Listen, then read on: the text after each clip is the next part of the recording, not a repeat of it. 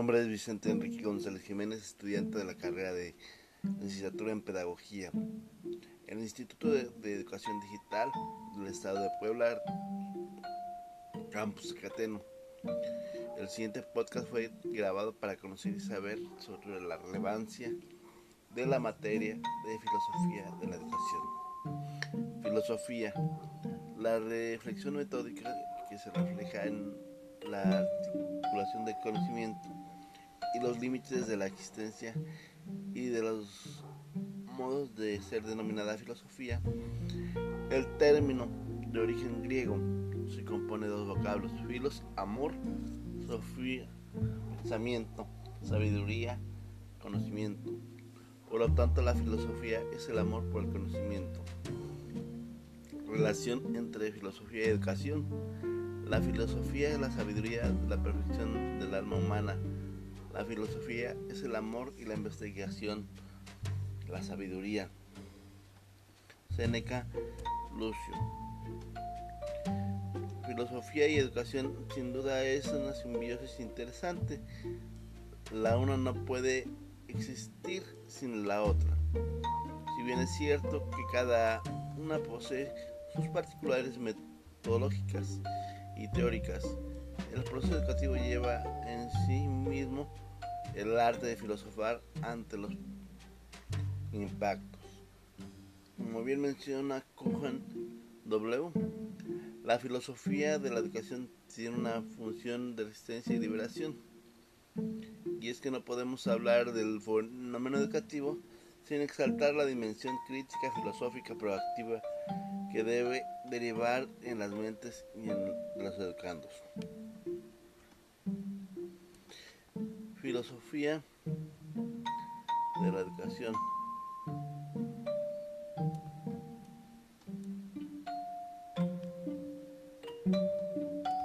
La diversificación de las disciplinas académicas obedece a su consideración como área de estudio organizada sistemáticamente. Son ámbitos del saber del hacer que tiene objetivos, metodologías y finalidades específicas, más que conjuntos estáticos de saberes objetivados.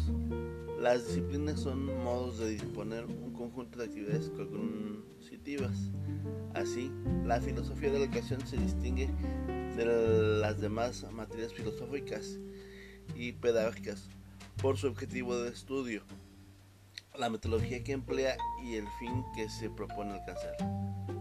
Su objetivo propio es el resultado del fenómeno educativo en toda su amplitud. Los agentes, procesos y escenarios donde desarrolla el binomio enseñanza-aprendizaje. Emplea para su elaboración metodologías filosóficas tiene como fin inmediato la elaboración de un cuerpo de doctrinas que facilite los profesionales de la educación la comprensión y el sentido y las implicaciones antropológicas y éticas de su tarea para mejorar la actividad práctica. Filosofía y las teorías de la educación. La teoría de la educación no puede desligarse de la filosofía, así como es necesario que el docente contemporáneo posea principios y conceptos filosóficos, sean antropológicos o epistemológicos. Acá el papel de la filosofía de la educación le brinda al docente insumos cognitivos que enriquecen su práctica docente.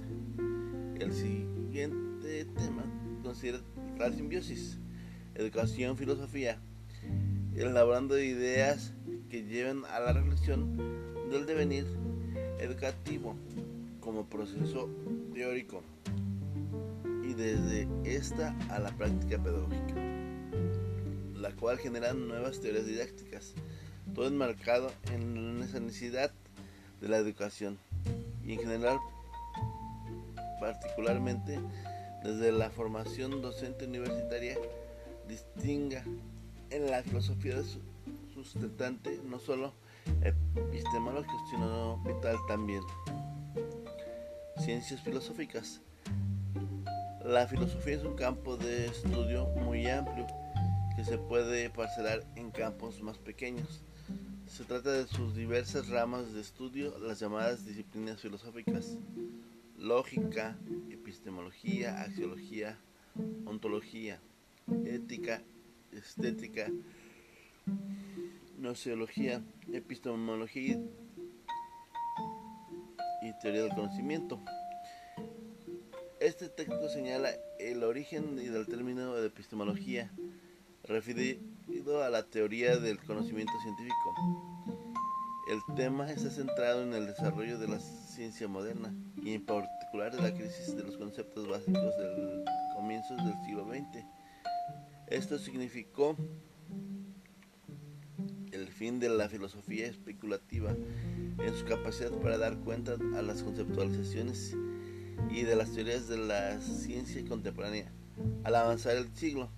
También lo más destacado empiristas debieron admitir su fracaso, la renuncia a las posiciones a prioristas y empiristas llevó a la necesidad de concebir el conocimiento como un proceso constructivo que a nivel individual se desarrolla desde el nacimiento hasta la edad adulta. Se prolonga al nivel social con el desarrollo de la ciencia. Lógica racionalidad.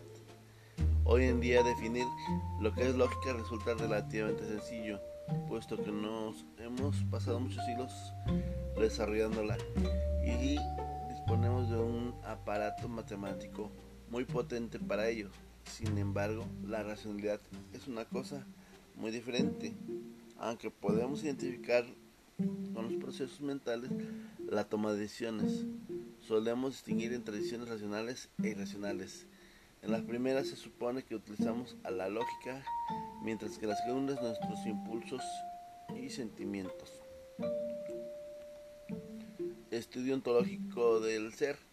La ontología se ocupa del estudio del ente en cuanto tal, es decir, del ente en cuanto es ente no es objeto de la ontología determinar que es el ente, es este o aquel ente, sino la determinación de lo que hace este y aquel sean entes. Si afirmamos que cada cosa que es, podemos preguntarnos qué es aquello en lo que los entes coinciden, qué es lo que tienen en común, cuáles son sus notas o características comunes ética y relación con la educación. Se conoce como ética a la disciplina de las costumbres. Esa tiene una estrecha relación con la moral, la cual se encarga de regular la práctica de las mismas y reglas que se aplican en la vida cotidiana y que son usadas por todos los individuos de una sociedad. En la moral se plantean principalmente dos clases de relaciones de las leyes naturales y de las leyes positivas. Las leyes naturales se acercan a las especies, mientras que las leyes positivas regulan las relaciones de los pueblos entre sí, lo cual hace más fácil el tener una convivencia saludable y asertiva entre los mismos.